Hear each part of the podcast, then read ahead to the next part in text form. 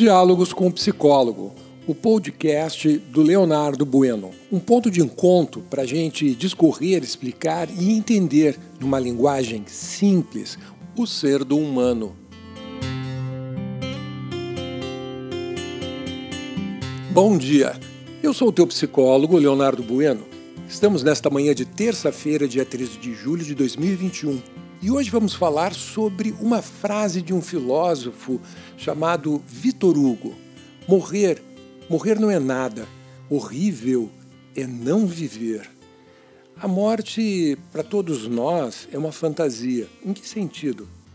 É uma autofantasia. Eu vejo outras pessoas morrendo, mas eu nunca vi eu próprio morrer. Eu posso ter sonhos, eu posso ter é, imagens na minha mente, né, onde eu tente emular, fazer de conta né, que é, é, dessa experiência de morte, mas de fato nenhum de nós a tem. É, o que nós, a certeza que nós temos é de estar vivos.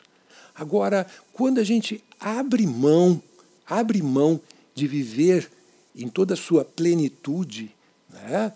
aí a gente experimenta, de certa forma, a morte em vida. Porque a gente passa a ter essa percepção né, de não estarmos vivos. Né?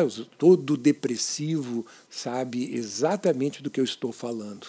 Deixamos de viver quando a gente abre mão dos nossos credos, quando a gente cede ao medo ou à vergonha, quando a gente passa a cumprir exclusivamente as expectativas de terceiros.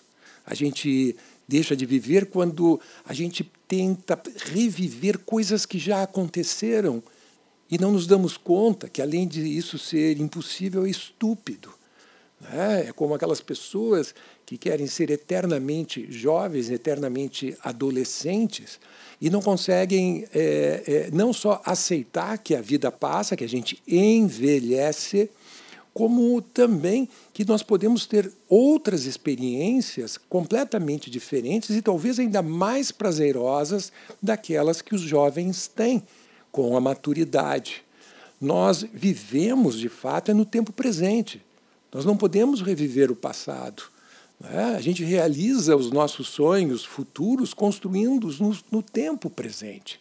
A gente deixa de viver quando a gente se submete a relacionamentos mais ou menos né, fugindo daqueles que realmente nos fariam evoluir enquanto seres humanos, porque a gente uh, sofreu, porque a gente se sentiu agredido de alguma maneira, passamos a fugir de relacionamentos que são relacionamentos mais instigantes, né, que nos fazem perder a respiração para nos acomodar em relacionamentos mais uh, pretensamente mais tranquilos, mais normais, e muito chatos.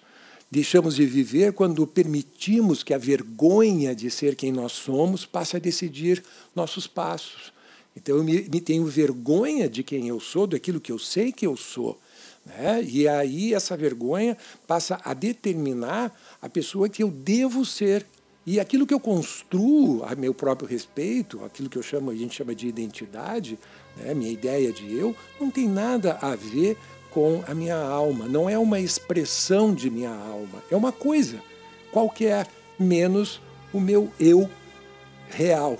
Né? Porque me envergonho de mim mesmo, eu passo a me esconder. Né? A gente deixa de viver quando a gente abre mão de nossos sonhos. Né? Seja eles quais forem, na área profissional, acadêmica, afetiva, amorosa, familiar, a gente abre mão de um comprometimento, de um compromisso a gente deixa de viver. A gente deixa de viver quando a gente para de acreditar que o amor é possível. Fica aqui a dica do teu psicólogo. Uma boa terça-feira para você, que teu dia seja repleto de alegrias e amores e que você possa desenvolver ainda mais o ser do humano. Até amanhã.